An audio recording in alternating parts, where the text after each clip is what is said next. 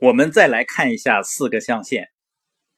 意象限，雇员，就是你在为别人的系统去工作。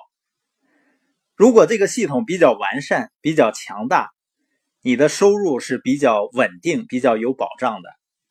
但同时呢，你的时间就由别人来安排了。S 象限的生意人呢，你的系统不完善，你必须要亲力亲为。你是你这个生意系统必不可少的一部分，所以呢，生意会管着你。B 象限呢是拥有一个完善的系统，I 象限呢是投资于一个系统。现在啊，很多朋友都有自己做生意的想法，那这时呢，正好也有别的好朋友想要找自己一起合作投资来做生意。那要不要做呢？呃，你可以想想看哈，银行呢和保险公司可以说是最会做生意、最会赚钱的机构之一了。那么，你觉得银行会不会投资那些没有系统的小企业呢？或者说，保险公司会开发出很多的险种？那他会不会给那些初创的企业去保险呢？实际上呢，你发现很多想做生意的人，他并不知道产品和系统之间的区别，所以呢，最终即使他的生意开始赚钱了，也是进入到 S 象限，也就是罗伯特清崎所说的“成功甚至比失败还糟”的象限。我在 S 象限待的时间并不多，所以我并不了解大多数 S 象限的人是不是得到了他们真正想要的那种生活。但是我所知道的是，大多数的生意人还是希望自己的孩子去考高分，去上好的学校，最终呢找到一份好的稳定的工作。也就是他们的生活方式呢，并没有美妙到。他们希望自己的孩子也这样去过，所以呢，是否拥有一套完善的系统，才是生意是否美妙的关键。关于系统呢，我们前面也谈到了，像很多城市的排水系统，由于不够完善，会出现暴雨、内涝的现象。就像武汉，甚至出现了滴滴快船。所以这个世界呢？包括各种类型的生意，都是由一个又一个的系统组成的。包括我们人体，我们人体这个大的系统也是由多个子系统构成的。我们大多数人都曾经有过失去自己的朋友和家人的经历，而往往呢，只是由于他们身体中的一个系统不能工作导致的。所以呢。要建立起一个经得起考验的真正的商业系统是并不容易的，所以罗伯特清崎呢很少投资于仅仅有新产品或者新想法的 E 或者 S。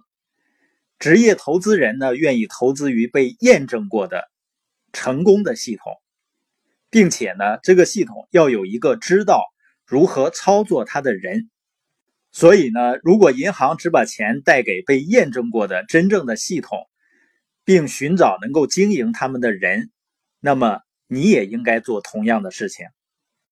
我们之所以如此反复的强调系统，就是因为左侧象限的人们呢，一般只是关注产品和利润，而右侧象限的人呢，他不仅仅关注要有优质的产品，他更关注的。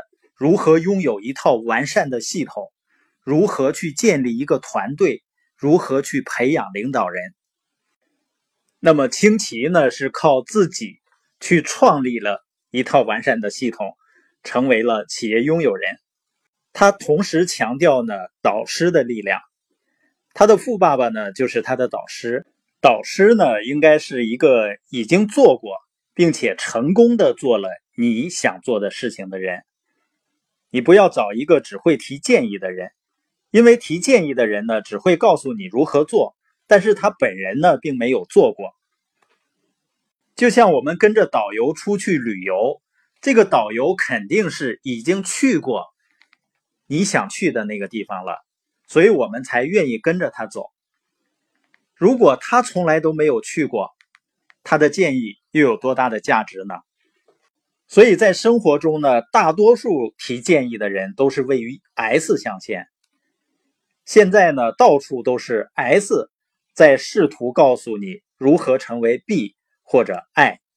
所以，我们每个人呢是要保持思想开放，但是呢要小心接受别人的建议。你一定要先搞清楚这条建议是来自于哪个象限。当然了。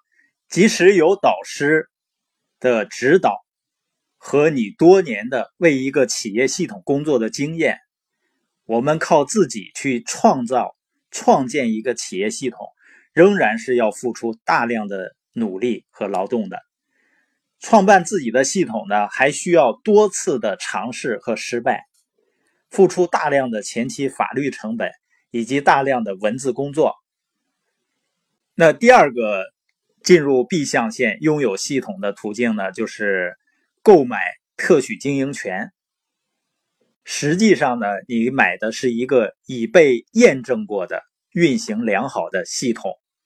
像麦当劳、肯德基这样的国际知名的特许经营企业，因为建立 B 型企业最大的也是最重要的一个挑战，就是建立系统。如果你购买了，一套被验证的成功系统，就解决了这个因素，解决了这个问题。很多银行呢是愿意贷款给特许经营企业的，因为呢银行了解系统的重要性，以及使用好的系统创业会降低经营风险。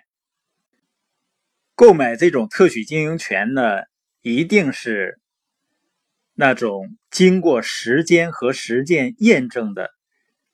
知名的品牌和企业，它才会有一套非常完善的、成熟的支持系统。当然呢，它需要的资金是非常大的。呃，也有一些所谓的价格很低的特许经营企业，比如说我有一个朋友，他原先呢是在北京开烤鸭店，后来呢经营不善倒闭了，那怎么办呢？他就开始。招加盟商，教别人如何开烤鸭店。